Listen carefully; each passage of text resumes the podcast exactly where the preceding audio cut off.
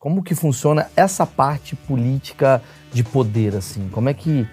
Porque aqui eu imagino que tenha integrantes do PCC ali botando um laranja na Câmara dos Deputados. Lá também tem isso? Ah, mas muito, é muito antigo isso. Por exemplo, Miguel Angel Félix Galhardo, ele praticamente definiu as eleições de 1985. Ele fez com que tudo acontecesse, botou a arma na cabeça dos outros, colocou e tirou o candidato que ele queria.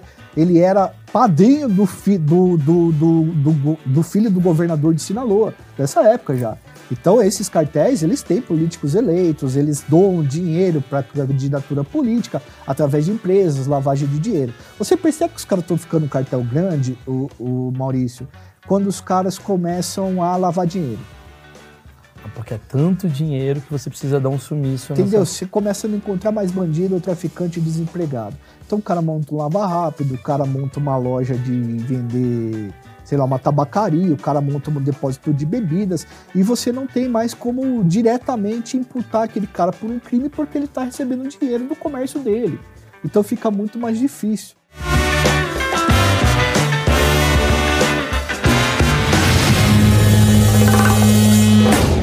Senhoras e senhores, esse é um dos achismos mais esperados de todos os tempos, principalmente se você trabalha com cartel, se é da máfia, se você vem uh, da Colômbia, ou não, não necessariamente na Colômbia, né? Que os maiores cartéis, na minha visão de achismo, cartel de Cali, cartel de Medellín. Só que a gente mora no Brasil, Marcão. É, não podemos esquecer de um cartel muito importante que é o jogo do bicho. Que é o jogo do bicho, exatamente. Tem vários cartéis. E hoje estou aqui Ó, a, a, as informações, cientista político, historiador e escritor, professor, que é o Joel Paviotti. Você tem um canal no YouTube, né? Que tá bombando, inclusive, já vou direto ao assunto. Um canal que também é patrocinado por quem? Pela Insider. Pela Insider, ah, senhoras e senhores. É mais um que vai ganhar um presente da Insider e vai passar para alguém do canal dele. Ah, isso aí. É, tá, aqui, tá aí, ó. Você já tem o kit. Não. Sensacional, mais um kit da Insider. Não, eu preciso agradecer a Insider. Para quem não conhece a Insider, camiseta com tecnologia, roupa em geral com tecnologia. O próprio Joel pode fazer o mexer se ele quiser.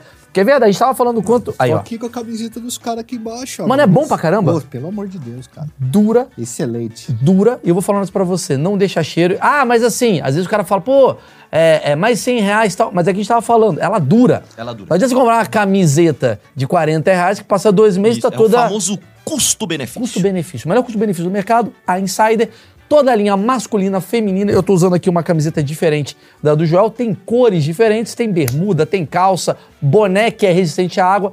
Entra no site, você vai entender a tecnologia da Insider e o meu cupom de desconto é o Maurício12 para você utilizar e ter 12% de desconto. Joel, vamos falar de cartel, né? Você é historiador e você resolveu entrar nesse assunto por qual, por qual motivo, assim? Por que, que você gosta desse assunto? Ah, o Maurício, a gente, eu estudo a segurança pública faz mais de 10 anos, mais de uma década. E aí a gente vai entrando nos meios, né? E vai estudando Rio de Janeiro, vai estudando outros países, México, Colômbia. A gente tem uma incursão agora pelo México aí que a gente está estudando bastante sobre o assunto. E aí o que mais me interessa nesse, nesse, né, nesses estudos são os cartéis, as organizações criminosas. Tá. Qual a diferença do cartel tá. para, tipo assim, crime organizado? O PCC é um cartel? Explica aí, né? Porque acho que muita gente tem essa dúvida. É, então, é, tem estudiosos que já apontam que o PCC ele está atingindo um ponto de cartel, tá? O cartel e máfia são coisas parecidas, mas o cartel é o nome que se dá na, no tronco linguístico espanhol, né, para, por exemplo, máfia.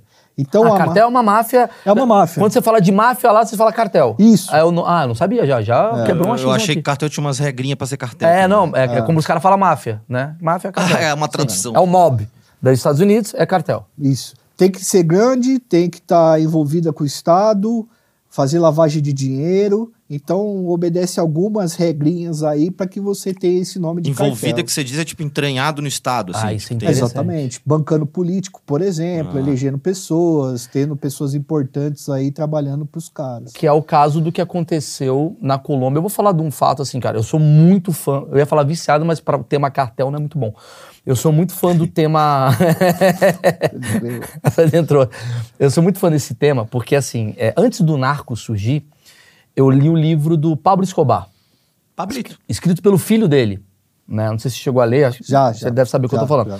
Eu tinha feito uma matéria no CQC, foi uma matéria maravilhosa que eu fiz, cara, que eu fui lá na Racena Nápoles e o caralho. Cara, eu entrei na parada. E é muito curioso como o Pablo Escobar, diferente do que muitos acham, né, já que é um achismo, ele é muito amado por essa, essa população, né? Essa Aquela população, população em volta ali. É. população paisa, né, que chama, que é a É. população ali de Medellín, né? Porque ele estava muito envolvido com a política, né? E ao mesmo tempo ele é um grande salvador. E eu queria que você me explicasse ah, quais são os cartéis hoje que ainda são gigantes. O de Medellín, ele ainda é grande? O de Cali? Como é que é essa linha do tempo dos cartéis? É, então, o cartel de Medellín é o grande cartel que a gente conta na história, né? Nos anos 70 e nos anos 70. Quer dizer, nos anos 70 e nos anos 80. E o cartel de Medellín ele acaba fazendo negócio com vários outros cartéis, montando várias outras organizações, mas o cartel era muito centrado no Pablo Escobar e no primo dele, Gustavo Gaviria. E quando os dois é, faleceram, né, morreram, é, há uma redistribuição do poder de cartéis no mundo.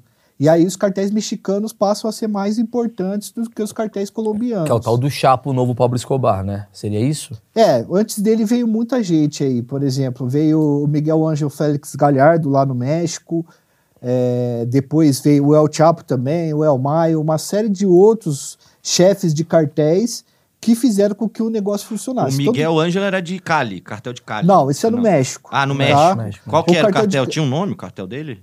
Do Miguel Ángel Isso. Félix Galhardo é cartel de Guadalajara, ficava em Jalisco, tá? Tá. E aí, quando o, o Pablo Escobar morre, esse poder é redistribuído em vários lugares, igual você falou. O Pablo Escobar ele era muito famoso na época, porque e o pessoal gostava muito dele, porque simplesmente ele fazia esse socialismo nos lugares que ele estava ali. E ele é talvez um líder que queria se expor, né? Diferente desses outros que às vezes estão escondidos e tal, são anônimos e tal. O Gustavo Gaviria, por exemplo, que é primo do Pablo Escobar, era o grande cérebro do cartel de Medellín e muito pouco falado. Tanto que tem registros que os mexicanos foram fazer uma reunião com o Pablo Escobar e, na verdade, quem tocou toda a reunião financeiramente, que era o homem da planilha, da caneta, era o Gustavo Gaviria, que era primo do Pablo Escobar. Então foi quando o Gaviria foi morto que começou a derrocada do Pablo Escobar Ma- de verdade. Ah, sim, porque ele perdeu o cérebro por trás.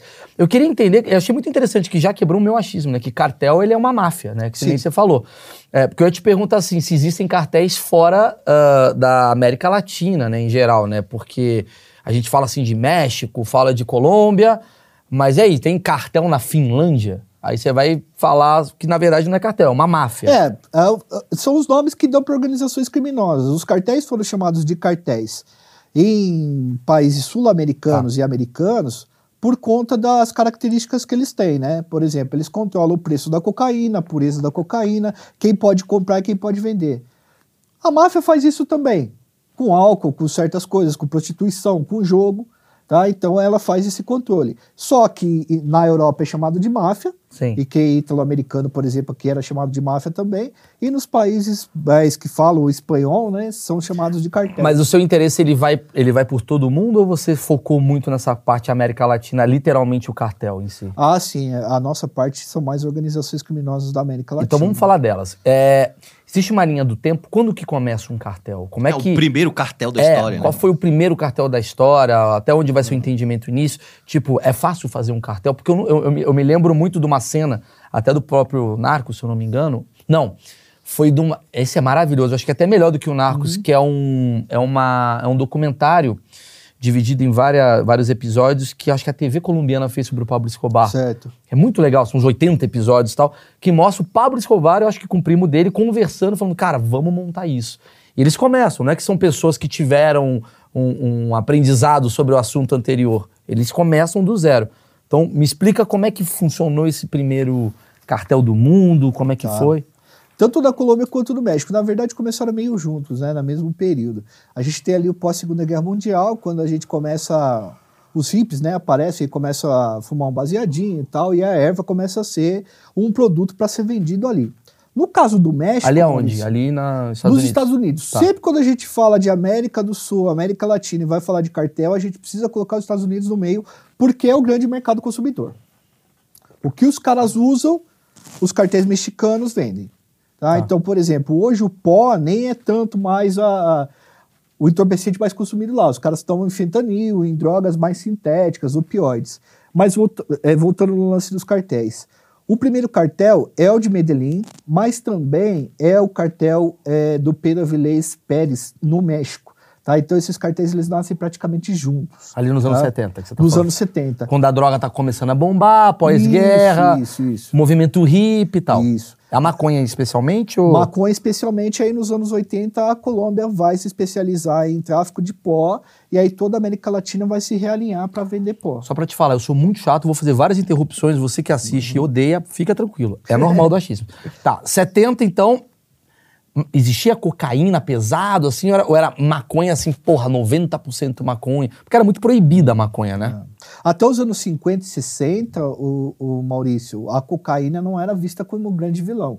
Você tem algumas propagandas dos anos 30 e 40 que as pessoas é, incentivavam as outras a cheirar, dar um teco ali para ler um livro, para trabalhar tal. O próprio Freud, que é um cara muito famoso, psicanálise, fazia uso de cocaína. É tipo tal. um vendo Vanze hoje.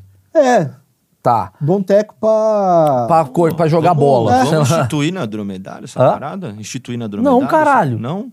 Não, só porque... Fala insider, tá louco? Vem de lá, galera. Continua, desculpa. Hoje eu acho que não pode, né? É, acho que não pode. Ah. E aí, cara, os cartéis é, começam com uma mulher chamada Griselda Blanco, tá? Ela começa a traficar isso na Colômbia em calcinhas e sutiãs, mandando para os Estados Unidos, pó e erva. E aí o Pablo Escobar, que é um contrabandista já, ele já tinha um histórico de contrabandista, o pai dele já tinha trabalhado com isso, junto com o primo dele, acaba tomando essas rotas da Griselda Blanco. Vamos voltar nisso, que eu achei interessante esse assunto. Essa mulher, ela é o quê? Quem é essa Griselda? Ela foi uma das primeiras traficantes colombianas a inserir o- a droga dentro dos Estados Mas ela Unidos. tinha um assunto, ela tinha um, digamos assim, um acesso muito, porque avião antigamente era muito Uma caro. rede, né? É. É, tipo, ela ia e voltava, ela tinha algum, tipo, um órgão, tipo, governo ajudando, deputado. É, ela botava dentro de caminhões, né? E aí ela mandava esses caminhões para América para América do Norte, né? Que seria ali o México. E ela tinha várias lojas de calcinha e sutiã dentro dos Estados Unidos.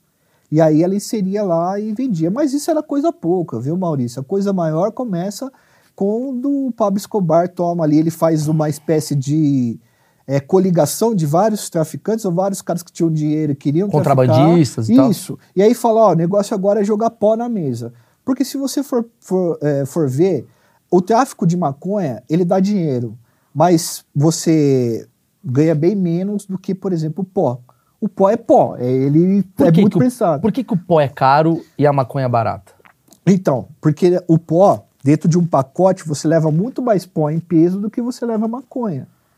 Então fica muito mais caro. Ah, entendi. E o refino do pó também, ele é mais caro, né? Achei que era só pela qualidade, não é por químico. causa da qualidade, é por causa do peso. Eu não conheço qualidade de pó. Não, não, não, mas achei, que, mas achei que era só pela coisa do tipo assim, por ser uma qualidade. Porque assim, a maconha é uma erva natural, digamos Sim, assim. sim. E o pó é uma coisa que você precisa de um processo por trás. químico. Tem esse tempo social que você usa do pó para fazer o pó, né? Uhum. Mas é, tem o lance de que o, o pó você consegue carregar mais. Ah, se fala tipo assim, pro traficante é mais é, vantajoso vender o pó do que a maconha.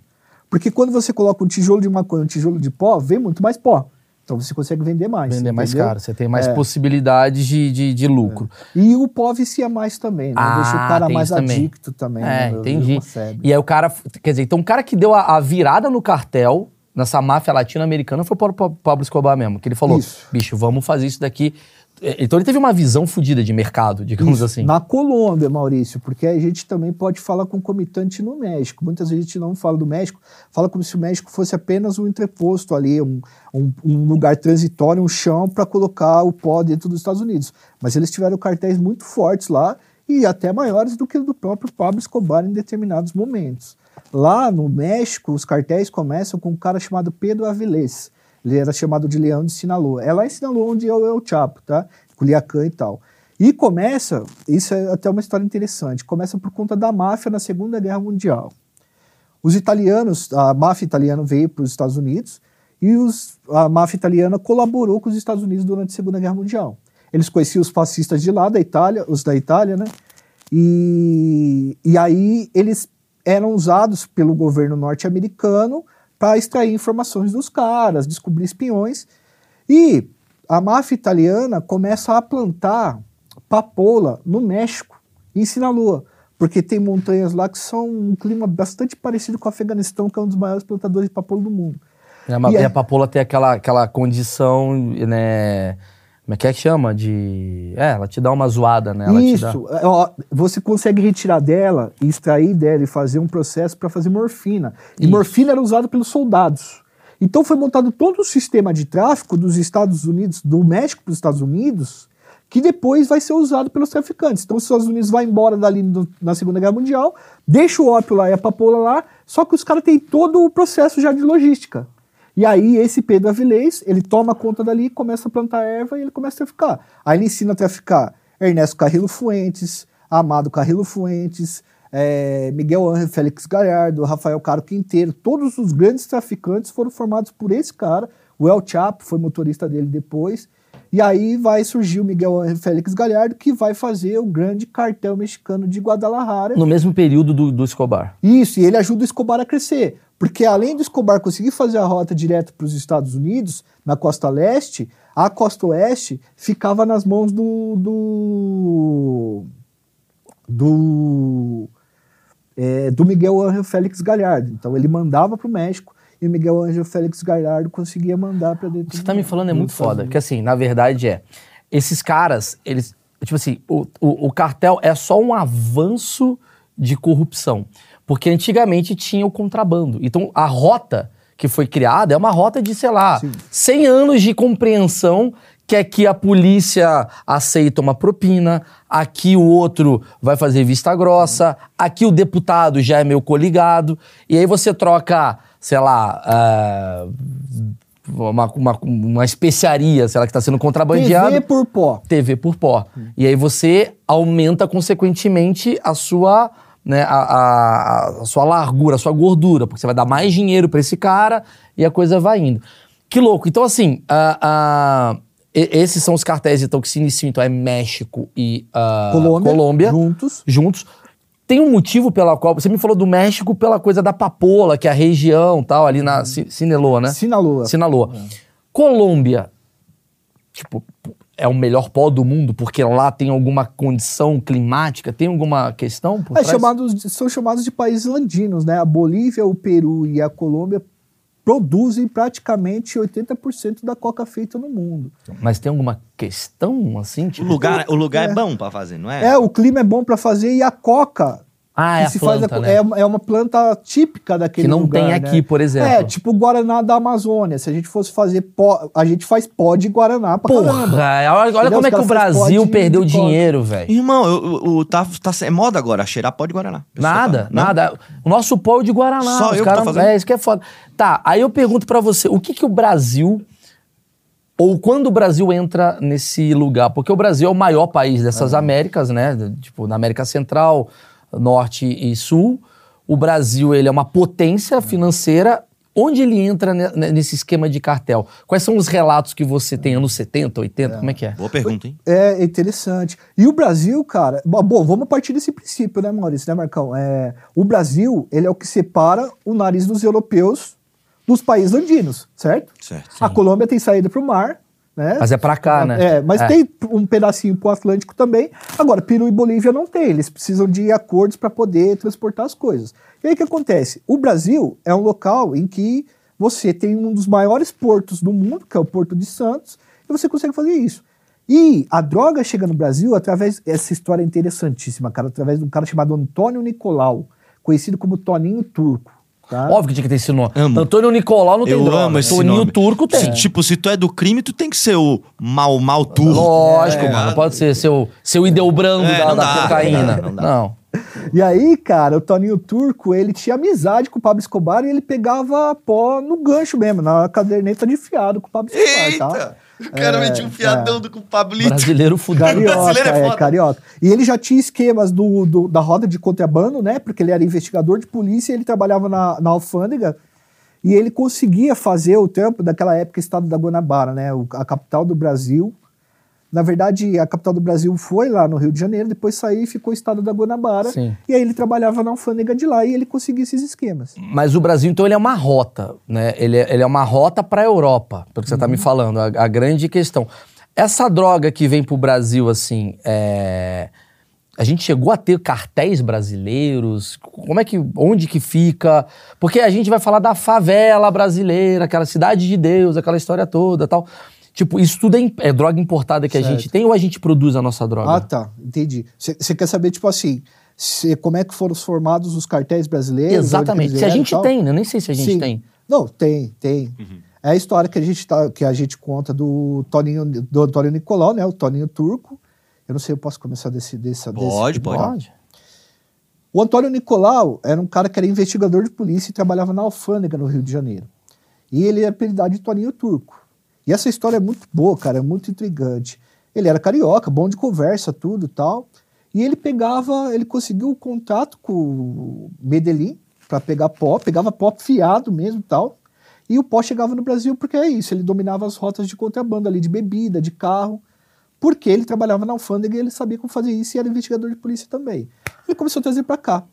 E aí ele começou a fornecer isso daí para alguns lugares, né, para algumas pessoas, para, enfim. No mesmo período em que o Comando Vermelho estava nascendo, em 78 e 79. E aí quando o Comando Vermelho começa a sair de dentro das cadeias, os caras veem a oportunidade de vender pó, que era lucrativo, e aí o Rio de Janeiro forma as franquias, que a gente chama de franquias de ocupação. Os caras saem, eles acabam com quadrilhas menores dentro das favelas, das comunidades, é quando tem as grandes guerras ali, a Guerra da Rocinha, da Santa Marta, e aí o Comando Vermelho institui que eles vão vender drogas ali e começam a pegar droga. O Toninho Turco ele é morto em uma ação da Polícia Federal chamada Operação Mosaico, e quem substitui ele era o cara de uma de comunidade, o Cid Acari. E aí o Comando Vermelho passa a organizar a venda de pó em todo o Rio de Janeiro. A gente pode falar que o Caralho. Comando Vermelho é o primeiro cartel.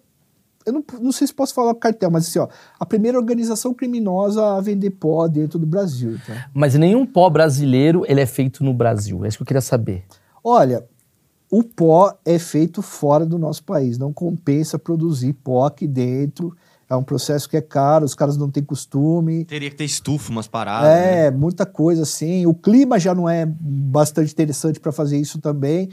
E, para falar a verdade, cara, é muito mais fácil você ser atravessador do que você ser o cara que planta. Porque você tem uma puta estrutura que o cara vai pegar, acabou você. Ali você só pega não um querendo pacotinho. pular assunto, mas era o caso do Chapo. O Chapo era mais um, um, um facilitador de rota né, do que plantava, né? É, ele é o cara que era motorista, né? Que você falou, ele era Isso. motorista de um dos maiores traficantes. Então ele sabia as logísticas, Sabia então fazer ele virou. túnel, um- Zé. É. O homem do túnel. Ele inventou, é, ele desenvolveu o sistema de túneis para passar o, o pó por debaixo da terra. Não?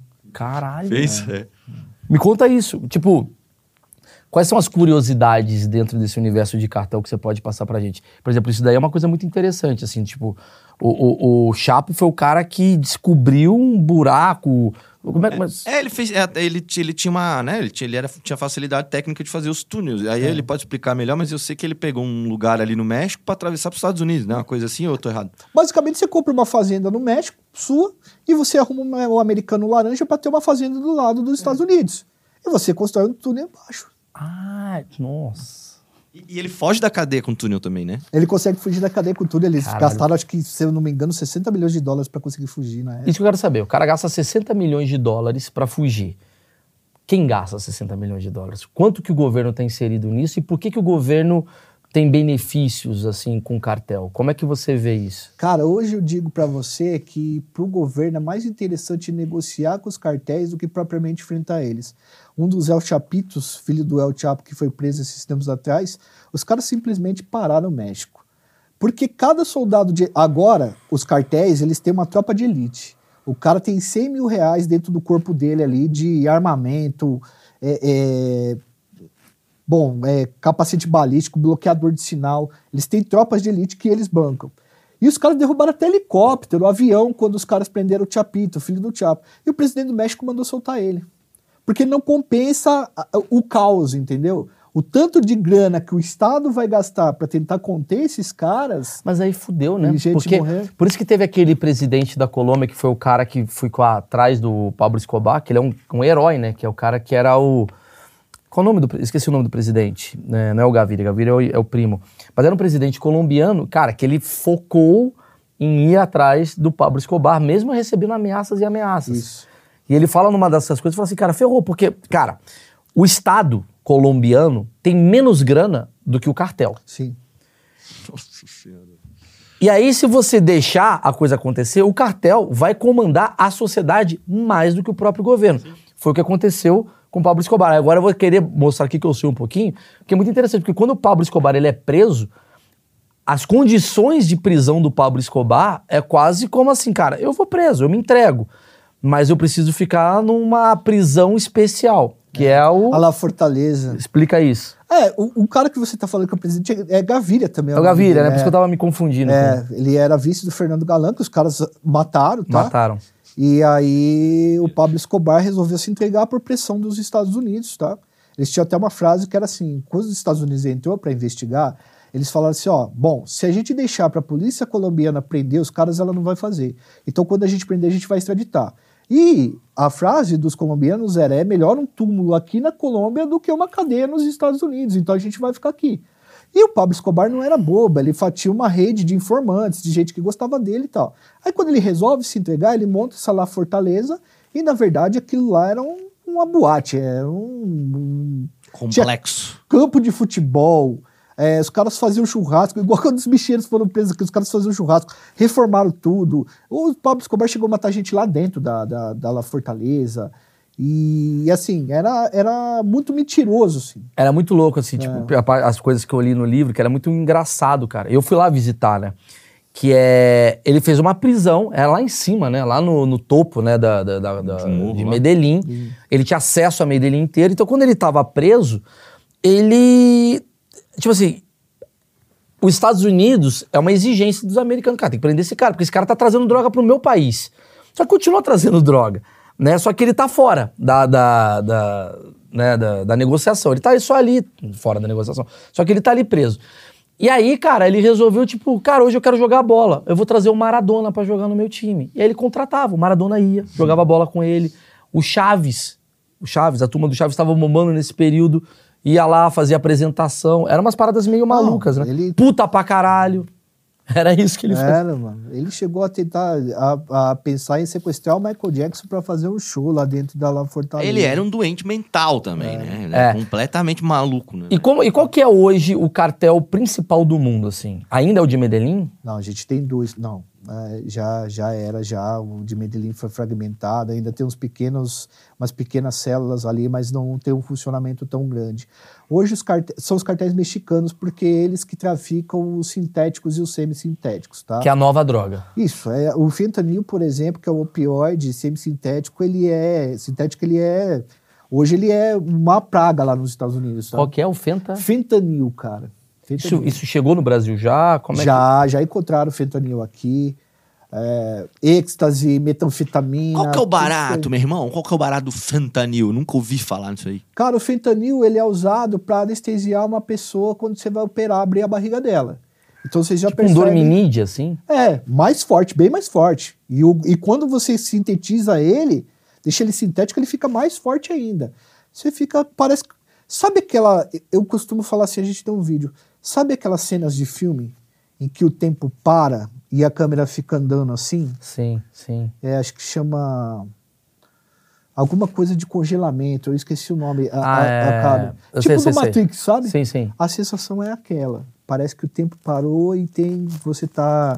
Você anda com a câmera assim e o cara tá desse jeito. Assim. Quer dizer, é para alívio de, do- social, né? As pessoas. Porque assim, a, a cocaína era uma droga que a pessoa usava para se estimular. Essa é o contrário.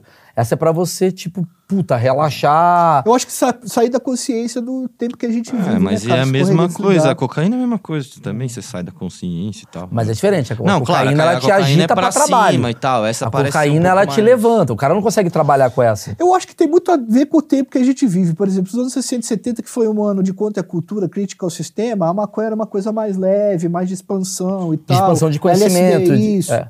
Aí a gente tem o período dos IUPs, que é o período que os caras viram alcoholics e eles precisam dar um teco para trabalhar. E aí você tem hoje o momento que você perdeu o direito a desligamento, você tá ligado 24 horas por dia, o cara precisa de alguma coisa para ele dar uma desligada. entendeu? Caralho, interessante essa Caralho, isso é visão, muito interessante, É, cara. o uso de drogas ele acompanha o A momento social que existe. Igual é. a música. É muito louco isso, eu tava percebendo. né? Se você parar pra pensar, as músicas que fizeram sucesso nos 50, 60, 70, 80, elas têm a ver com o que é a sociedade atual. Sim, claro. A comédia, é tudo. O mundo, Mas é ele, interessante que tem, deve ter um cara que pensa assim: o mundo como precisa. é que tá a sociedade? É. O mundo precisa do fetanil ali. Não, mas eu vou falar uma parada que é mais, mais além. Eu tava falando do, da- do Van Vans. É impressionante como o Van Vans hoje. Só dá é uma consider- referenciada. O que, que é o? Van Vans é, a- é um, é uma, uma- um medicamento pra quem tem TDAH, por exemplo. Pra né? ficar mais focado. É, pra você focar. Uhum. Mas é muito louco, porque assim, se você parar pra pensar, o Venvanse, há 30 anos atrás, seria considerado uma droga muito errada. Antigamente, as pessoas, pra acordar, elas tomavam um café e pra dormir elas tomavam um chá. Uhum. Né? Hoje, já tá no Venvanse e Rivotril. É, verdade. O futuro talvez seja a cocaína, já ser uma parada normal e maconha. É. Pro futuro, sabe assim, é- é, parece que a coisa vai abrindo, né? A, a- a- não sei, tô falando um achismo bem horrível, mas É porque é futuro, vai ser achismo sim. não sei. Agora, quando você fala pra mim que essa é a droga do momento, faz sentido que eu tava em Los Angeles, eu tava observando e falei assim, caralho, a turma daqui, o mendigo daqui, ele não tá mais o mendigo de 20 anos atrás, que era o mendigo... É, ele era um mendigo careta, é, careta não, mas ele era um maluco beleza, o mendigo. Hoje ele é um mendigo agressivo, ele é um mendigo que quer bater em você. Será que essa droga já chegou nessa galera ou é uma coisa ainda de rico, milionário? Como é que tá? Ah, cara, tem tudo quanto é preço das coisas, né? Ah, O mercado da droga, o Maurício, ele é igual a qualquer mercado. Você vai ter o mercado de luxo daquilo e você vai ter o mercado de esquina Periférico. no, no varejo, entendeu? Então, você vai comprar o escama de peixe, que é um pó bem mais puro, por, sei lá, 100 Ah, reais o entendi. pino, e aí você vai comprar na porta de uma quebrada no meio da madrugada do tiozão muito louco, um pino de 10 conto, Isso. cheio de bicarbonato de sódio e pedra, moída ali, entendeu? Mas é louco que eu tô falando com você, porque parece que a gente tá falando sobre empresa. E é uma empresa, né? Não, Porque é completamente. é, uma, empre- é uma organização. Tem plano de carreira. Hã? Tem. Tem até plano de carreira, né? Tem. Tem? Tem, cara. Por exemplo, eu vou contar pra vocês uma história de plano de carreira do tráfico. Um cara chamado Santiago Mesa Torres, do México. É, ele era um cara que ele entrou no tráfico construindo é, túmulos. Porque lá no México, os filhos de grandes traficantes, eles constroem mausoléus quando eles são assassinados, né? Então ele coloca o carro lá, então são grandes mansões que parecem túmulos. Esse cara trabalhava com isso. E aí, cara, um cara que era chefe do tráfico viu ele trabalhando com aquilo e falou: Cara, você não quer trabalhar com outra coisa na área fúnebre? O cara falou: Com o quê? Você não quer aprender a fazer pozole? Pozole é uma sopa mexicana que é carne de, de frango ou carne de, de vaca é, ensopada em molho de tomate. E aí ele ensinou o cara a derreter corpos em ácido. E esse cara, ele virou o maior especialista, ele, o nome dele era El Pozoleiro, o sopeiro. Tanto que todos os cartéis mexicanos chamavam ele para derreter corpo. Chama o Pozoleiro, chama o sopeiro. E ele entrou nesse lance, tipo assim, não tem aqui, o cara morre aí vai, com todo respeito aos agentes funerários, tá, pessoal? Mas não vai agente funerário lá, pega o cara, arruma e tal, tal, tal, tal, tal. Então, você paga um sicário pra matar alguém, esse cara vai lá e pau, mata. Aí você tem que subir com o corpo do cara, porque sem o corpo fica mais fácil pra polícia não investigar, entendeu? E aí você coloca um cara dentro de um tambor, tem uma série de ácidos e de soda cáustica também que os caras colocam, não vou falar como é que é faz igual aqui, do tá? Breaking Bad? É, igual no Breaking Bad. Exatamente. Fica parecendo uns ossinhos de galinha assim, e os caras jogam como se fosse galinheiro. Esse cara, ele subiu no tráfico desse jeito. Ele virou o chefe do sistema funerário de derretimento de corpos do tráfico. Assim como tem o cara que começa como motorista igual é o Chapo e chega no topo. Aí vai da coragem, do que você é, de que jeito você faz e, e do que Confiança, você credibilidade que você Isso. passa. Mas me explica como é que é a hierarquia de um cartel. Geralmente, assim, eles são parecidos. Fala, cara, o cartel do México é exatamente a mesma hierarquia. Tem um presidente, tem um diretor, tem uma cúpula, tem uma. Como é que funciona? É. Tem o chefe do cartel, né? Que é o dono do cartel, seria o presidente do cartel, sei lá. E aí, desse presidente do cartel, tem várias. Geralmente é um, um- o dono do cartel, que é o cara mais temido, que é o cara que herdou o cartel, o cara que construiu o cartel. E aí você tem um segundo escalão, que são os chefes desse cartel, um terceiro escalão, que são os sicários, até chegar no varejo. Tá? Então você tem o chefe, você tem uma espécie de conselho, que são os caras que fazem o negócio e fazem a coisa acontecer. Aí você tem os sicários, que são os responsáveis por matar e causar medo nas pessoas, porque o tráfico funciona dessa maneira. E aí você tem o pessoal do varejo, que é o cara que trabalha com transporte de logística, uma série de coisas. Que do caralho, né? Você Geralmente- para pra pensar. Ah, fala, fala, desculpa. Perdão. Geralmente, o que, que acontece? O braço direito do, do chefe do cartel é o contador. Que é o cara que mexe com planilha, logística, é o cara que não vai deixar. O dinheiro sumir, né? Só que esse cara aí, se fizer alguma burrada também, Morreu. Ele errou uma vírgula, ele perde a vida. é o caso do El Cholo, o El Mencho, né? O, Eu gosto dos apelidos, cara. Os caras não, não, não, é. não demora muito. É Chapo, Cholo, Cholo. Chisto. é, é. o Nemésio. Zegueira, hoje ele é o traficante mais temido do mundo. Qual? O El Mencho. Ele é chefe da Jalisco Nova Geração, que são os caras bem pesados mesmo, só trabalham com sintéticos. E a história é muito interessante porque ele tinha um contador que era braço direito dele que começou a dar balão nele. O El Cholo chamava o cara. Porra, mas o cara é muito burro. É, o cara é cholo, né, velho? O que, que ele fazia? Ele passava nos lugares, Maurício, porque assim, lá você quer comprar. Você é do Jalisco Nova Gestão, você é dono de um cartel. A pessoa, ela vai se filiar ao seu cartel e você vai falar assim: ó, você vende minha, minha, meu, meu pó aqui com a minha marca, tá? Tem marca lá, Jalisco Nova Geração, com a minha marca, e eu forneço para você segurança política, você não vai ser preso, e se alguém vier bater de frente para tomar sua boca, eu tenho os caras aqui que vai te ajudar. E esse cara, o contador do El Mencho, passava nos lugares, nas bocas, pegando dinheiro, e ele sempre pegava 5, 6%, às vezes 10%, às vezes 20%. Mas pilantra é pilantra, rato é rato, entendeu? Conforme ele vai vendo que dá para comer mais queijo, ele vai comendo, enquanto a, a ratoeira não desarma. A hora que pegaram ele, meu amigo, a hora que o El Mencho pegou ele, vou falar para você, mano. os- é, eu acho que eu não posso falar isso, mas tudo bem. Pode. É. Os caras pegaram a língua dele, colocaram numa morsa, sabe aquela morsa que você usa pra fechar as coisas assim? E puxaram a cabeça do cara até a língua estourada. Bacana, Da- acho que. Não, né? tu fez errado aqui, né? De liberar. De liberar. Não, deixa liberar, deixa liberar. deixa Eu quero, eu tenho uma pergunta interessantíssima. O que, que me, me, me ocorre vendo essas histórias? Todos esses caras grandes, alguém mata eles. O cara morre. Tem algum cara que se que, que fugiu da polícia, fugiu do tráfico e hoje tá tipo Ele tá em assim, desconstrução. Tá bem, não, ele tá Não, bem. Ele, ele ganhou a grana dele, Tem tá o Felipe ricaço. Neto do cartel que É fala, isso, não, Felipe Neto do me cartel. arrependo de tudo que eu Não, é. fiz. Agora eu sou outro cara. Não, mas ninguém pegou É. ele. Eu quero saber se teve alguém que se safou, tá ligado? Não, o Ismael é o Maio Zambada, faz 50 anos que tá no tráfico de drogas, já passou por todo mundo. Hoje é o principal chefe do cartel de Sinaloa, junto com o Zé Chapitos, e nunca passou um dia dentro da cadeia. Mas ele tem os segredos dele, né? Nunca matou um jornalista. Ele prefere Hum. conversar, dialogar do que sentar o dedo nos outros, do que dar tiro. Ah, e Ele é político. vive- é, ele vive lá em Sinaloa e, e nunca pisou numa cadeia, cara. Inclusive, dizem que a grande queda do Pablo Escobar foi quando ele tentou se tornar político, né? Porque. Tentou não, ele se torna político, né? E, e impedem dele ser político. Porque o Pablo Escobar, qual que é a história? O ego dele ficou muito grande. Ele se tornou, acho que, se eu não me engano, acho que uns dos dez principais homens ricos do mundo, né? Ele aparecia na Forbes todo ano. Forbes assim. todo ano. Ele é um cara que ele começa como contrabandista, se torna um traficante internacional, vira o maior nome ali de Medellín. A, a- a população de Medellín ama esse cara, tanto que ele cria a favela Pablo Escobar. Ah, sim. Ele junta todo mundo. Eu fui lá nessa favela Pablo Escobar e é impressionante que as pessoas, cara, é muito louco. Ele construiu casinhas pros caras. Casinhas ali, e as pessoas rezam pra Pablo Escobar. Ele é um santo. As pessoas ficam rezando pra ele. Isso é uma coisa maluca que ele criou, que é o populismo, né? San Pablito, San Pablito. E aí, quando ele percebe o poder dele, ele fala: irmão, eu tô sendo ameaçado por toda a parte política, eu vou entrar na política e comandar né, a situação toda. E aí ele se ferra ali. Eu queria entender como é que é essa questão política.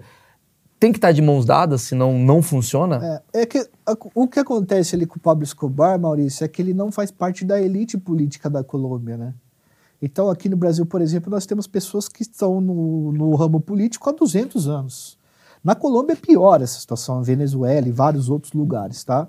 É, então, ele não. Isso eu falo nos anos 90, depois mudou muito no início dos anos 2000. Ele não era da elite política e, assim, tem uma coisa que é muito complexa. O político, ele tem que passar uma imagem de conservadorismo, tá? Então, ele não pode estar envolvido com droga, ele não pode estar envolvido com bebida, ele não pode estar envolvido com nada. Um político tinha que ser casado, ter uma primeira dama Tradicional. tradicional. E aí, beleza. Enquanto os caras estão recebendo o dinheiro do Pablo Escobar e deixando ele fazer o serviço dele, é só o pobre que tá pagando os caras para vender droga. A partir do momento que ele entra na Câmara dos Deputados e aí a mídia começa a bater em cima do cara, todo mundo faz o quê? Some. Que é igual esquema de corrupção, Maurício. Tem 50 caras roubando. todo mundo rouba junto. Mas se o cara se foder, ele vai se foder sozinho.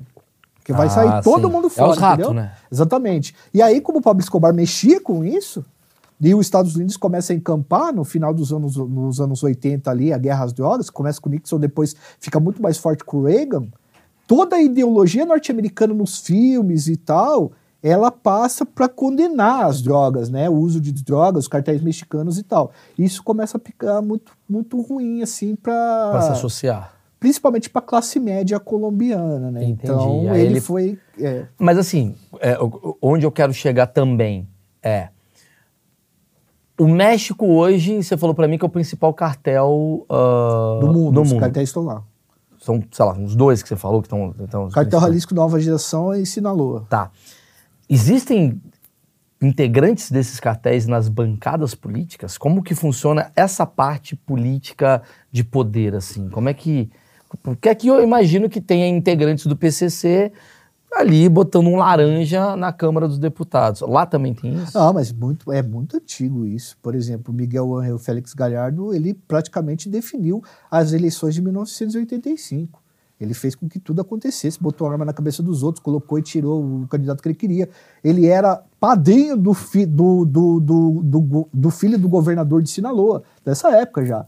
Então, esses cartéis, eles têm políticos eleitos, eles doam dinheiro para candidatura política através de empresas, lavagem de dinheiro. Você percebe que os caras estão ficando um cartel grande, o, o Maurício, quando os caras começam a lavar dinheiro. Ah, porque é tanto dinheiro que você precisa dar um sumiço Entendeu? nessa... Você começa a não encontrar mais bandido ou traficante desempregado. Então o cara monta um lava rápido, o cara monta uma loja de vender, sei lá, uma tabacaria, o cara monta um depósito de bebidas e você não tem mais como diretamente imputar aquele cara por um crime porque ele está recebendo dinheiro do comércio dele. Então fica muito mais difícil. Então, quando você começa a lavar dinheiro, é quando você começa a ter grana para entrar na política, porque você lava essa grana e você tem como bancar os políticos nisso, entendeu? Eleger gente. Que Propaganda, caralho. né? É. Vamos voltar para o Brasil. Vamos. Porque tem uma questão aqui que, pra mim, é assim, eu sou muito fã do. do, do- eu já falei aqui, né, da história do Castor de Andrade e tal, da- da- do jogo do bicho. Só que é muito doido, cara, que eu tava lendo esse dia. A milícia tem medo do jogo do bicho.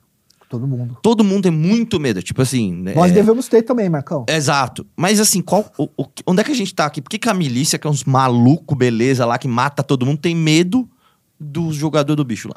Cara, porque o jogo do bicho, ele faz o que a máfia italiana fez há muitos anos. Os caras dominam muita coisa.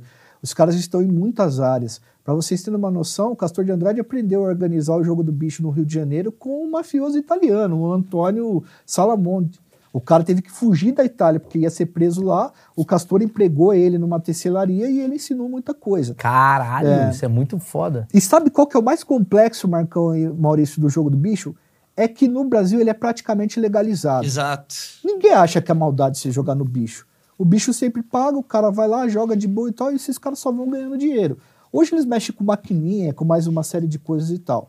Mas até a milícia, ou é, o, trafica- o menor traficante que seja, ou o maior, o menor miliciano, o maior miliciano que tem, político, e até ah, canais de TV, tá? Não mexem com, com bicheiro. Bicheiro no Rio de Janeiro é complexo. Até porque eles têm uma relação intrínseca com a polícia de muitos anos. E assim, eles conseguiram durante muito tempo tirar homens muito fortes da polícia, muito bons no serviço policial, caras que são executores, muito fortes e tal, para trabalhar para eles, como Não, por eu- exemplo, pistoleiro de aluguel, essas Eu não coisas. preciso ir além. Eu trouxe aqui o Rodrigo Pimentel, né? Pô, que- gente boa, cara, conversa com ele direto. porra, ele é muito É, legal. sim. Aliás, tá na hora de trazer de novo, Vamos hein? trazer. Põe aí, o Rodrigo Pimentel, porra, sou muito fã dele, e ele é um cara que eu acho ele muito sensato, assim, coerente nas coisas que ele, que ele traz, porque ele viveu isso, né? Ele vive, né? O cara, só pra explicar, ele é um dos caras que, ele junto com o Storani, eles criaram o Cidade de Deus, né? Cidade de Deus, o Não, Tropa o de Tropa Elite, de Elite. desculpa. Tá, é. Tropa de Elite, perdão, ato falho. Eles criaram o Tropa de Elite, então ele, ele, ele fala exatamente sobre como é que funciona a milícia, o esquema todo, que ele era do BOP. Né? E ele fala pra mim assim, ele fala, Maurício, é muito louco, né? Porque se você vê o carnaval, ele é basicamente uma festa do jogo do bicho. E a, A Liesa foi formada pelos principais banqueiros do jogo do bicho. Anísio, Miro, Castor ele de fala Andrade, isso, então. não tô, sou eu que tô falando, tá? aspas de Rodrigo Pimentel, depois você assiste aqui, tá aqui na descrição, sei lá. E ele fala assim, porra, cara, mas é muito louco que a maior emissora do país tá lá dando tipo voz pra caralho Transmitindo. né? transmitindo. E quantas vezes eu chego, por exemplo, num camarote, sei lá, pra- sei lá, pra fazer uma. Hã? Uma É operação, caralho, a quatro, tal, tal cara que eu quero prender e tá lá uma atriz da Globo. Ah, eu- sim. Ele É. fala, às vezes ele fala, maluco, ele fala, que porra é essa? E à noite passa jornal falando, o tráfico aumenta. Você fala, bom, porra, mas vocês estão financiando essa merda, né? E eu queria entender o que, que é o jogo do bicho. Porque eu acho que as pessoas falam tanto jogo do bicho, jogo do... a gente tá falando de cartel. O que, que é o jogo do bicho, afinal? Ah, tá. Então, esse, esse lance é assim, ó. O, o jogo do bicho, em perspectiva histórica, tá? Ele começou no zoológico, tá? Foi um zoológico que o Barão de Drummond construiu no Rio de Janeiro. Falou, Dom Pedro II, ele era amigo do Dom Pedro II, deixa eu trazer um zoológico pra cá, beleza. Dom Pedro II foi no zoológico, mas como as coisas acontecem no Brasil é desse jeito. Cortaram a verba pública do zoológico. E aí o Barão de Drummond falou, mano, como é que eu vou Manter. manter isso aqui, pelo menos para os animais vivos. Ele inventou o jogo. Então você pagava o ingresso, escolhia um animal, ele abria uma jaula no final do dia e o animal que estivesse dentro da jaula você ganhava uma porcentagem de dinheiro daquilo, 10 vezes o ingresso. Só que aquilo começou a rodar o Rio de Janeiro. E aí começou a virar um jogo. E aí começa a virar os banqueiros do jogo do bicho, que era o quê? A gente faz um sorteio. Eu não sei explicar direito para vocês, a gente tem um vídeo lá no canal, mas é bem complexo como eles fazem o sorteio. Mas o bicho, ele caiu nas graças do brasileiro porque o bicho, ele tem um compromisso de sempre pagar. Ele paga, é. Então ele é um jogo ilegal, honesto, tá? porém honesto dentro da ilegalidade. O bicho sempre paga, não interessa o que for, quando você for numa banca do jogo do bicho, ele vai pagar.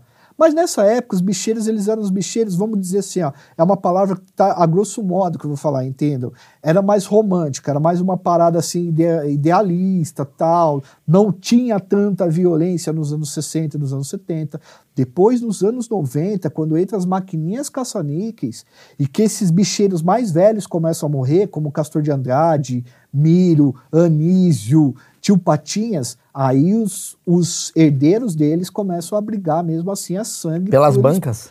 Pelos espólios, é, pelas bancas, a herança dos hoje. caras, né? Estão brigando Brigam até até hoje. hoje. É assim, é, no, Rio de Janeiro já atestaram uma série de mortes envolvendo É os porque o cartel tá meio associado na nossa cabeça à droga, mas a gente considera o jogo do bicho um cartel? Cara, o jogo do bicho eu considero. é, poderia ser uma máfia. Uma máfia. O cartel, do, o jogo do bicho controla Cara, o preço do. Tô, tô errado em pensar que é uma das maiores do mundo? Uma das maiores e mais organizadas E mais, do mundo. é impressionante. Peraí que ele ia falar É. um negócio, que ele controla o quê? Você falou, controla preço do que o jogo do bicho? De qualquer, por exemplo, de qualquer bilhete que você for pegar, seja aqui em São Paulo ou no Rio de Janeiro, é o mesmo preço, se paga do mesmo jeito, tá? é o mesmo sorteio. ah, tá, o do próprio jogo do bicho. Não- É. Eles não têm nenhum controle social, que eu quero dizer, tipo assim, de ah, o valor da gasolina hoje ter a ver inserido Não. com... Entendi, ele- eles são assim, tipo assim, entendi, ele é muito organizado a ponto de ter, assim, cara, é, era uma coisa que era de um zoológico e hoje, cara, mexe com dois estados, né? Quem que é o cara que controla o jogo do bicho hoje no Brasil? Cara, é, eu não sei dizer. Ah, tá, não é, pode Ah, entendi. Mas tem uma pessoa que comanda o jogo do bicho. Tem grupos que comandam, tá? Eles são dos anos 70, o Castor de Andrade aprendeu a organizar o jogo do bicho, ele fez uma reunião e ele fatiou o Rio de Janeiro em vários espaços. Então ele ficou com, as- com a região de Bangu, o Anísio ficou com a região de Nilópolis, e esses caras fatiaram isso e eles foram acabando respeitando esse- esses pontos. Então toda vez que eles têm que definir alguma coisa, a cúpula se reunia no passado, tá? Se reunia e decidia o que ia se fazer. Depois, com a entrada das maquininhas caça-níqueis, aí um bicheiro começa a colocar máquina no espaço do outro, causando problemas. Porque o pacto era o jogo do bicho. Era o banqueiro, era o Ah, apontador. por isso que eu- ia te perguntar, como é, por que, que deu treta. merda? Já tá organizado, tá tudo bem. Mas aí o cara falou, não, mas o, o meu contrato é o jogo. A máquina não. E aí começou a dar merda ali. A território, por exemplo, o Bangu fica mais pobre, e aí os caras não jogam muito, mas na barra começa a vir um pessoal que é mais rico, eu coloco lá na barra o meu negócio e tal, tal, tal. E aí você precisa de gente que esteja afim de trocar tiro para abrir esse espaço à bala, né? E aí que são os ex-policiais. Que são os sicários deles. São- seriam os sicários dos caras.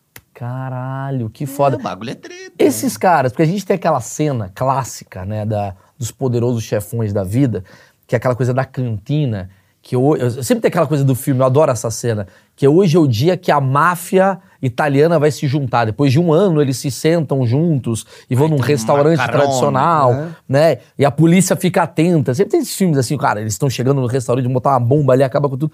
Isso existe ainda? Isso é uma coisa. é- é essa confraria de. né, de, De mafiosos? de mafiosos, existe isso ainda ou é romântico? Você fala aqui no Brasil, fora daqui. Vamos começar pelo Brasil. Cara, eu acredito que os caras devam se reunir sim em determinado momento. Em alguma, por exemplo, os as, as grupos organizados do Brasil, eles devem se reunir em videoconferência, devem trocar uma ideia. Hoje em dia não é mais daquele jeito, né, Maurício? Antigamente o que, que acontecia?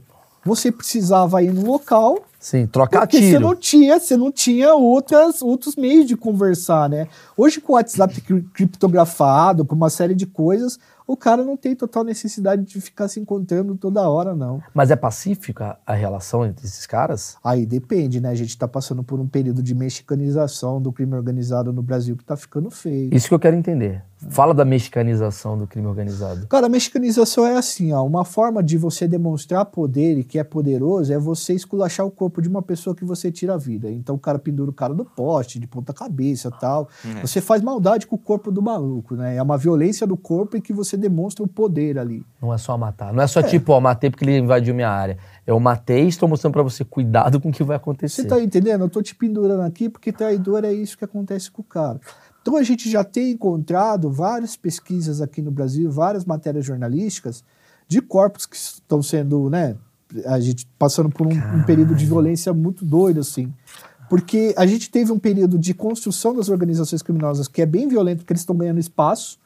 E aí depois a gente tem um período de estabilização que é onde eles vão construir o seu império, né? Porque se você arruma muito problema com polícia e com o governo, você não consegue ganhar dinheiro. Aí você tem um momento de demonstrar assim, ó, eu sou poderoso e quem mexer comigo vai estar nessa Nesse vai outro ter- lugar. Vai ter esse grande problema. É pacífico quando o negócio dá certo. Quando o negócio não dá certo, não é pacífico mais. Então vamos supor que você trabalha com criptomoedas, tá, Maurício? E aí, cara, eu tô eu sou um dono de, de, de cartel, sou um cara frente aí, e eu tenho muito dinheiro da venda de drogas. Eu chego pro Maurício e falei, Maurício, é, posso investir nas criptomoedas sua? Ninguém sabe como é que funciona essa porra, mas eu vou comprar 100 mil reais de criptomoeda sua todo mês, beleza? Beleza. O cara que trabalha com essa criptomoeda, ele tá lá, né, tal, tal. Só que a hora que o cara vem cobrar você, ô, cadê meu dinheiro? Eu preciso do dinheiro. Se você não dá o dinheiro para ele, o que, que ele vai fazer? Ele vai te esculachar, ele vai matar você. Então, o negócio é pacífico até, Até não quando o negócio mais. tá funcionando, né? Então, quando para de funcionar, já era. Aí vem, é, é meio que assim, acerto de contas. A gente tem muitos casos hoje de galera da classe média alta, seja lá engenheiro, médico, essa galera que fica vendendo coisas aí no Instagram de curso para ficar rico e tal. Tem já documentado algumas pessoas que se envolveram com o crime organizado nesse negócio de lavar dinheiro e chega uma hora que o bicho pega e Quer dizer, tipo assim, o curso, ele acaba sendo um novo, uma nova droga, de alguma Isso. maneira, né? já Que foi louco. documentado em alguns aspectos isso daí. Porque não é sobre o produto, né? A- Não é, não é porque a droga é uma coisa ilegal, é porque tipo, é sobre território, é sobre dominância, né? É, sobre poder. O que, que os governos eles fazem, cara? Isso que eu queria entender. Por exemplo, porque a gente está falando assim de um cartel ah, de 40, 50 anos. Aí você vai lá, teve o governo que foi lá e falou: cara, eu prefiro ter um contato com os caras do que ficar combatendo. Quando tem combate é problema? Que- qual, qual é a história que você tem sobre esse assunto? Pra assim? dar um adendo na pergunta dele, como é que o governo de São Paulo se relaciona com o PCC? É, Você quer matar o cara? Qual que é a ideia? Eu quero saber, ué. Então, cara, existem várias dinâmicas aí do poder para você, enfim, conseguir controlar o crime organizado. E muitas vezes o crime organizado está até dentro do governo, né? O estado de São Paulo, há um tempo atrás, houve um boato quando o comando saiu aí em 2006 e ele fez, infelizmente, várias vítimas do sistema de segurança pública. Foi o dia que eles tiveram o toque de recolher. Isso, é mó treta. Todo mundo que estava em São Paulo se lembra daquele dia com certeza. É. Dizem que houve. Tem pessoas que afirmam que houve um, enfim, um acordo e tal. Nunca foi documentado, nunca foi comprovado, tá? Então, supostamente é só apenas um boato. Mas o fato é que os grandes chefões do comando hoje estão em penitenciárias federais. Então o Brasil adotou uma política interessante. O que, que é a política que o Brasil adotou? Eu pego esses chefes de cartéis, esses chefes de facção, eu separo eles da base deles, eu deixo numa cana dura, que é cana na, na, no presídio federal, em sua maioria, o cara tem duas horas de banho de sol e depois já era, entendeu? E aí eu consigo quebrar certas cabeças e dar uma desorganizada no processo, entendeu? O Brasil trabalhou com isso, o estado de São Paulo fez isso também e tal, e a gente conseguiu, assim, alguns ganhos efetivos batalhando contra o crime organizado. É porque você falou uma coisa que eu achei interessante no começo desse papo. Que você falou assim, os Estados Unidos é o grande iniciador dessa cagada toda. Porque o americano, pelo que eu entendo, é o país que tem a grana, né, e as vontades malucas lá para usar. Não necessariamente o colombiano está usando a cocaína que o americano né, tá usando. Uh, o americano ele tem o cartel dele ou ele necessita desse pai, dessa maluquice toda continental para, né, digamos, usufruir das drogas? Cara, eles têm, eles têm venda interna, produção interna de metanfetamina, de outras drogas e tal. Mas mesmo com a produção interna deles não é suficiente para abastecer o tamanho que os Estados Unidos Sim, porque os Estados Unidos é muito rigoroso na parte é. de policiamento. E aí é, é, impossível você fazer algo ali que dê certo. Então você utiliza. Eu, eu acho que nada a ver isso que tá falando. Porque é uma questão de produção, pô. Não, não cara, é, tipo, não ele só... vai distribuir, não tem nada a ver com a polícia. Acho que a polícia lá também não é aquela coisa, não. Não, velho, tem a ver com rigor. Se você tem um rigor se você tem um país que o rigor é muito alto, tu vai usar um outro país que o rigor é baixo. E aí a coisa fica mais fácil de você produzir. E aí você finan... Mas entram toneladas e toneladas de droga Porque lá. Você financia... Cadê o rigor? Tá ligado? Não, velho, mas entra de um jeito que é, é que ele tá falando. Que tem um esquema já pronto para isso. Sim. Entendeu o que eu quero dizer? Sim. Outra coisa é você, tipo, botar. Cara, fazer uma produção em massa num país, você vai coibindo aos poucos. Outra coisa é você não ter acesso a essa produção em massa de outro país. O problema é a produção, não é o transporte. Porque se você tem muita demanda, não sei se eu estou falando errado, não sei se você concorda comigo. Você usa, você usa a América inteira para produzir droga para você. E você tem um caminho que sempre dá certo para você levar. Mas o problema é que não é o caminho que sempre dá certo. Aí que tá. Eu acho que eu, eu tô o contrário de ti. Aí vamos ver se a gente tá certo. Tá, eu acho que é o caminho disso? que é um problema no bagulho. Cara, é só vocês pensarem assim, mano. A Coca-Cola só tem dentro. A Coca-Cola só produz dentro dos Estados Unidos. Ela é distribuída em muitos países para produção, para poder fazer é, enfim, você suprir o consumo dessas pessoas. Por exemplo, boa parte da produção de, de celulares dos Estados Unidos é feita pela Foxconn na China. Não é feita nos Estados Unidos, tá? Então, assim, eles são muito. É, é, é muito compra. Esse lance da polícia que é você está falando, compra. é, esse lance da polícia que você está falando é interessante porque é o seguinte, o crack ele surge nos Estados Unidos porque os caras começam a investir na apreensão de cocaína e os caras têm que escoar aquela cocaína de qualquer maneira, eles fazem o crack, porque daí é fumável, é mais rápido, né? Ao invés de ir para as vias aéreas não e estoca. tal, você, você só fuma uma parada e já era. E aí você não estoca e os caras eh, escoaram dessa forma. O que acontece hoje, Maurício, e nos anos 80 e 90 e o tempo todo, é que os Estados Unidos ele não consegue produzir a quantidade de drogas que eles consomem, cara. Não hum, dá, não, não tem condição Precisa de demais. Isso, é. A minha visão de achismo, voltando a ser o achismo uh, inicial, eu tenho uma teoria, sei lá, é conspiratória, uhum. que é interesse do mundo que o Brasil seja essa bagunça. É interesse do mundo. É quase assim, tipo, você, nossa, a Coreia do Sul é tão organizada, a Itália, sei lá, Estados Unidos, Austrália, não sei o quê, mas é importante que o Brasil seja essa loucura, essa maluquice, porque vai ter uma empresa, vou pegar uma empresa coreana, vai vir para cá para lavar o dinheiro. Porque não vai conseguir lavar o dinheiro lá na Coreia. Então ele vai usar uma filial para lavar o dinheiro aqui. Ele vai usar aqui porque as leis daqui são mais amenas para você poder fazer a merda, para você, que é o cara que fala, não, eu sou contra, poder se utilizar disso. É uma conspiração que eu tenho. Então é interesse que o, do mundo que o Brasil não seja melhor. Ah, isso entendeu? eu acho também. Eu acho que ninguém, ninguém quer que, que, a gente seja melhor. Porque a gente é tipo um, porra, é um lugar ali, ó. É, ali é pra fazer tem merda. que existir não, pobreza não. pra Vamos lá fazer merda, vamos lá fazer merda lá no Brasil lá e a gente recupera para cá. Não sei. É uma visão que eu tenho. Eu te perguntar, finalizando esse papo todo, é o quanto a descriminalização na droga, você com o seu entendimento, uh, afetaria um cartel? Ou você acha que não tem nada a ver? Não, acho que afetaria em determinados sentidos, tá, o, o Maurício. Eu não tenho uma opinião muito formada em relação a isso, tá? Mas se liberarem a maconha, o que, que vai acontecer? Que É que a as- maconha já não é mais um tráfico, né? É. De grana, que eu quero dizer. Tipo, você tá falando da sintética, da cocaína, mas continua. Não, porque assim, ó, a gente tem o tráfico de cartel, o tráfico lá em cima, e a gente tem o tráfico no varejo. Que é o maluco que vende aquilo na porta dos lugares, que é esse cara que vai preso, esse cara que toma tiro, É. é, esse cara que tá exposto ali. E para esse cara não vai mudar muita coisa, porque quando você liberar a erva, por exemplo, você tem grandes indústrias do tabaco que vão patentear isso, vão vender isso e tal, e o cara do varejo vai continuar vendendo outra, Tá. qualquer outra parada, entendeu? Tem uma piada do Chris Rock que é maravilhosa, que ele fala. Agora, não sou especialista, não li sobre o assunto, tá? Eu tô falando Tá, tá. de... Tá batendo Ah, papo sobre é. o assunto que você tem. Tem uma piada do Chris Rock que é maravilhosa, que ele fala: o problema não é você acabar com a droga, é o problema é você acabar com a vontade de se drogar. Porque enquanto tiver vontade de se drogar, as pessoas vão dar um jeito de se drogar. Você vai tirar a droga, o cara vai descobrir, tá bom, tirou, mas eu quero me drogar, eu quero ficar aliviado. Eu vou cheirar escapamento de carro. Aliás, pra- com, é, corroborando com sua opinião, tem um Minha não, Chris documenta- Rock. É do Chris Rock, no caso, tem, uma, tem um documentário interessante do, do Fernando Henrique Cardoso, que é sobre, o, sobre a história da droga. Aí estava até, até apelidaram o Fernando Henrique na época de. Ele é FHC Viajandão. de THC, tá ligado? THC. THC.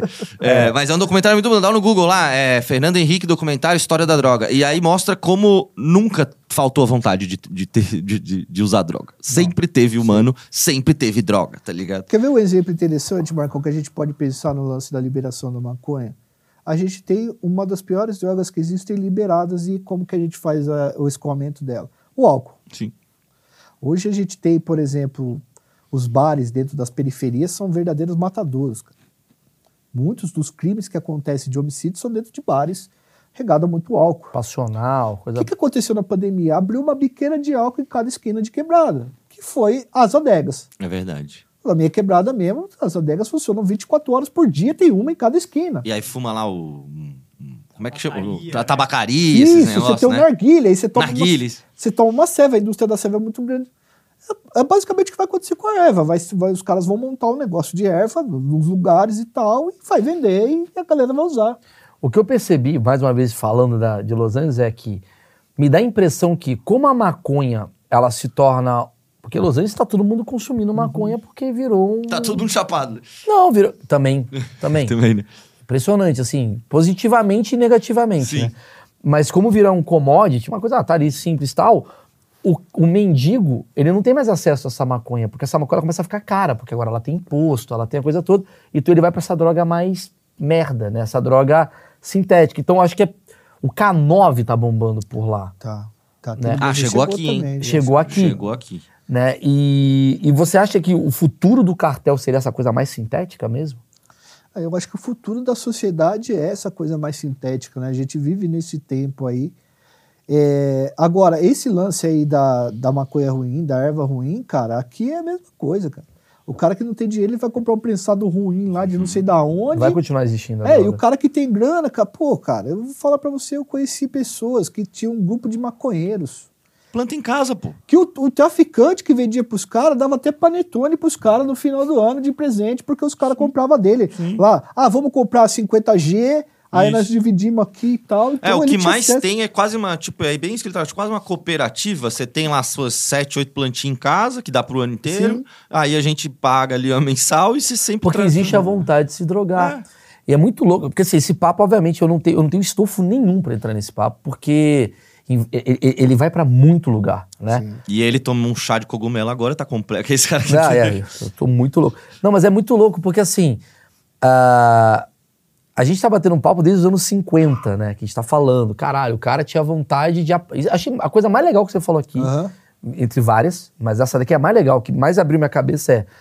Antigamente a sociedade ela queria, né, ah, anti-guerra, antissistema, né, ser uma coisa mais de expansão de, cons- de consciência. Consciência. Não é maconha, cogumelo, LSD. Depois vem o trabalho. É, né? Aí depois, Aí depois é trabalho, é Trabalho, o Yuppie, cocaína. né? Pá, pá. É, geração Bill Gates. Bill Gates, pá.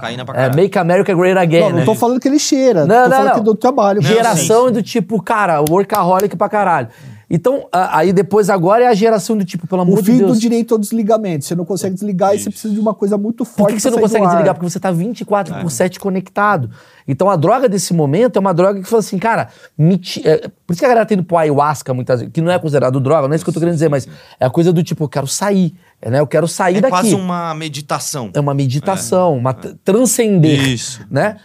Ou seja, a próxima droga que vai ser, vai ser de acordo com o que vai estar a Porque sociedade. a sociedade se transformar. E a Na so- verdade, já existem drogas eletrônicas que são que você fica olhando para a tela de um computador ou de um celular e você perde a consciência. Você já tem. aluc- É, existem já louco. gente fazendo esse tipo de trampo, cara. Não sei há quantos anos isso daí, o quanto tá ficando popularmente famoso esse tipo de coisa.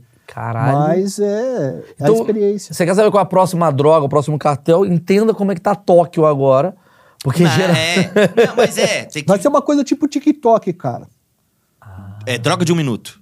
Você tá entendendo? Uma parada assim. Genial. A, a, a, endorfi, a dopamina a todo momento, sabe? A recompensa em todo momento. Genial. A próxima parada droga. Nunca abri pra você. a próxima droga é da dopamina. Ah, Isso aí tu. Lógico. Essa vai matar rápido.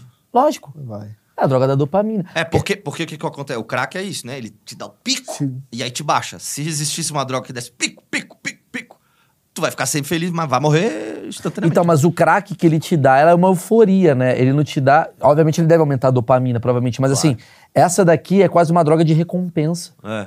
É muito louco se você parar pra pensar que agora a gente tá vivendo aquela coisa do Neuralink, né? Aham, que é Neuralink, o. Chegou a estudar sobre isso? Do negócio do Elon Musk lá? É, que tem a- que é aquela coisa de tipo, que é tipo, você vai colocar, Bota né? chip e tal. Chip e tal, e você pode no futuro, tô jogando aqui merdas, tá? Antes que a Alexandre Neuralink Foda-se, venha aqui Alexandre. comentar.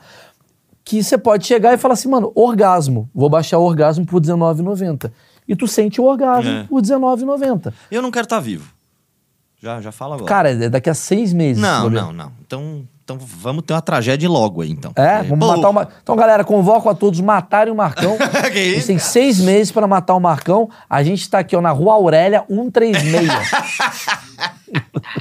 Deixa eu ir embora, dele é- pelo amor de não, Deus. não, calma, não tá ao vivo. Você tem tempo de ir embora e falar mais sobre cartel. Cara, adorei o, o papo. Eu, vou- cara, eu vou dar uma recomendação, cara. Além do Narcos, assistir essa série do Pablo Escobar, cara. Eu acho muito boa. É, Você vai encontrar no YouTube, provavelmente. É numa TV colombiana. Procura aí, cara. E assiste o canal dos caras também, né? Ah, fale do seu canal. Não, a gente está lá com a iconografia da história crescendo, a gente fala de, de bastante história relacionada à segurança pública tá, e tal. A história da segurança pública, a história da criminalidade, dos criminosos. Uma coisa bem legal, cara. A gente faz um trabalho bem legal lá. Acessa lá e dá uma olhada. Eu, eu, eu ia te recomendar, porque você tem tanta noção, é tão interessante conversar contigo. E como você foca muito em latino-americano, eu ia adorar saber histórias do Al Capone da vida também. Você buscar essa máfia. Tem lá. Ah, você tem também? Tem, você fala. Ah, que legal. Capone, a, é, o Murder, o INC, que era uma corporação que os caras criaram, uma empresa que os caras criaram de assassino de aluguel. O cara ficava fazendo um plantão, como se fosse aqui uma sala, um bar. E aí você chegava lá e falava assim: ó, preciso matar um cara. Você tem permissão de quem pra matar? Do Luke e Luciano. Então dava na mão do cara, a grana do cara, o cara ia lá, pagava o maluco e depois habitava. iFood da morte. É, o iFood da morte, o Uber da morte. Quais são os mais malucos que você já viu sobre esse assunto, assim, de máfia, assim? Só pra. Tem alguma coisa que você fala, caralho, na Lituânia tinha uns caras que faziam isso. Mano, é... não, você fala de, de, de violência? De violência. É, de violência, de esquemas de máfia que você não imagina que existem no mundo. Cara, eu acho que tem um lance que é bastante interessante assim, que é a lei do primogênito e algumas regiões da Sicília, da máfia italiana, Ah, que assim, se o, se o seu pai é morto por alguém da máfia, esse alguém tem que tirar a vida do filho mais velho também, porque senão o filho mais velho tem a responsabilidade de vingar o próprio pai. Então, no- o cara nem vai no enterro do pai, pra não ser morto por vingança e um ele cara que acaba não tem nada a ver, mas. pra ele ele- crescer e poder acabar com o maluco, entendeu? Isso é sinistro, né, cara? Caralho. Porque o cara não tem nada a ver com isso, né? Tipo. Não, às vezes, na maioria das vezes tem, né, Zé? Mas às vezes não tem. Às vezes É, o mas cara- mo- às vezes o moleque tem 9 anos. Exato. Ah, não, aí é duro. É, ele só tem 9 anos, mas ele vai ficar responsável ali com uma culpa que ele vai ter que vingar o pai dele em algum momento. Isso é hereditário, a, a- a- o passar o, o A vingança, a vendetta é. Não, mas assim, a a vendetta, né? Mas assim, a, a- o dono do cartel, né? Eu te fiz uma pergunta ali, como é que funciona o, a- o organograma? Mas Existe uma eleição a cada quatro anos. É, tem cartão. Não, cara, o cara tem que ser poderoso e tem que botar medo nas pessoas. O Elmensch, por exemplo, ele não É deixa monarquia que. o bagulho. É, ele não deixa que os soldados dele tenham amizade entre eles, porque ele fala que uma hora um pode ter que tirar a vida do outro, então é bom que eles não tenham amizade. Por exemplo, uma coisa que causa muito medo, né? Tinha um, um cidadão que tinha Instagram, e ele fazia uns vídeos do Instagram, chamava José Juan Cervantes. Era conhecido como Gordinho de Culiacão, o Pirata de Culiacão. E ele era um cara de 19 anos, fazia uns vídeos, tal, falando umas besteiras, estilo TikTok, Instagram. E em um dos vídeos ele fala pro Elmenche pegar nas partes íntimas dele. E isso foi pro Instagram no ar. Foi pra algum corte e tal. Esse cara tomou 18 tiros em Culiacán. Ninguém mais, nunca mais tocou no nome do Elmenche assim, de forma pejorativa no México. Então, quanto o cara estiver alimentando com sangue aquele poder, ele vai ficar na frente do cartel. É isso aí. Você entendeu? É, tipo assim, o monarca querendo zoar o Alexandre de Moraes. tá louco? é meio isso. É, porque o Alexandre ele fala, agora eu quero ver falar do Marcola, né, meu querido? verdade. É. Aí é fácil. Tem que saber bem o que você tá falando mesmo, É. porque a, lei, a caneta ali é de outra cor, é vermelha. E é louco isso, né? Que é- existe uma inconsequência da nossa mídia, que a nossa mídia hoje é YouTube. Né? O cara fala, ah, mano, eu quero viralizar no TikTok. Aí o cara fazer uma musiquinha sacaneando o dono do bicheiro, lá, o bicheiro do. Aí, bicheiro, do... pega no meu pau. Beleza, irmão. Tanto que no- É. nos nossos vídeos, cara, todos os nossos vídeos, eles têm as referências no primeiro comentário e tudo que a gente vai falar, ou desses caras, ou da organização criminosa deles, nós citamos os nomes dos autores, dos jornalistas. Porque não é uma opinião os processos. Não, São fatos. absolutamente, exatamente. A gente mexe com reputação de pessoas, né? E pessoas É. perigosas. Então, o nosso objetivo nunca é difamar ninguém. é E não só fazer, pessoas perigosas, pessoas perigosas que querem mostrar que são perigosas. Ah, sim. Porque esse é o grande problema. Porque o cara, ele pode até falar, porra, eu nem ia fazer nada com o cara. Foda-se, tá um puta idiota fazendo piada. Mas o galera fala, "Ei, irmão, e a sua reputação, como é que fica aqui? Tu vai É, deixar o cara é, fazer? você tá- você você tem que acha? mostrar pros caras que você não Tá é louco, otário. velho. o cara É, vem e mata. Faz Então, parte da, da vida dele, ele precisa ser respeitado, ele vai fazer e a polícia isso. não vai ajudar em Não nada. vai. Por exemplo, o El Mencho, cara, pra de- demonstrar poder, ele sequestrou dois filhos do El Chapo. Ih! Os Esse- caras foram na área dele, né? Por exemplo, se- o- a área do El Mencho é Jalisco. Então, se você, se você é de outro cartel e você quer ir pra Jalisco numa boate, pegar um. Tá ligado? Fazer um Pegar um pessoal, né? É de bom tom, Marcão, que você avise o chefe da área. É de bom tom. É obli- mas é de bom tom. Os caras não avisaram. Hum. O realmente falou: a próxima vez que vocês vierem aqui e não me avisarem, o bagulho vai ficar molhado. Os caras foram. Pomo. Eles foram lá fazer uma festa, era um aniversário de um dos filhos do El Chapo, os dois filhos. Os caras entraram numa operação limpa, cara, fuzil na mão e tal, levaram os dois caras e tal. O Ismael Elmaia Zambada, que estava sendo questionado em Sinaloa, no cartel de Sinaloa, que é o cartel do El Chapo, na liderança, foi lá, negociou com o Almente e soltou os dois El Chapito. Aí ele virou novamente o chefe, porque ele conseguiu novamente demonstrar a Poder. força e o poder dele na negociação.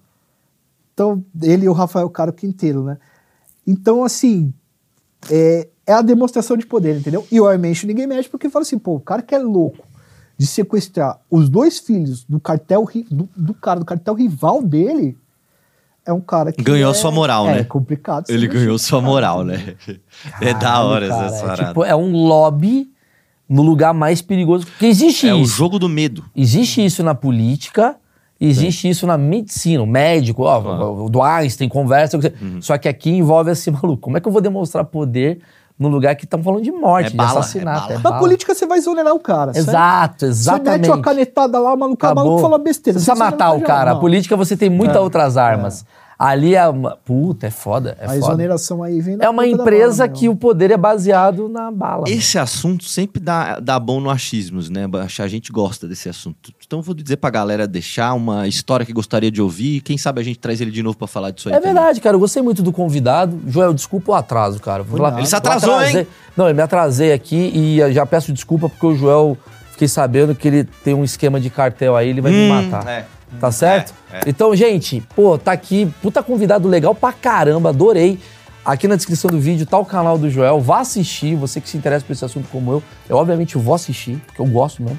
Então, deixa, o- ah, deixa a porra do like. Like, tchau. essas coisas. Cortou.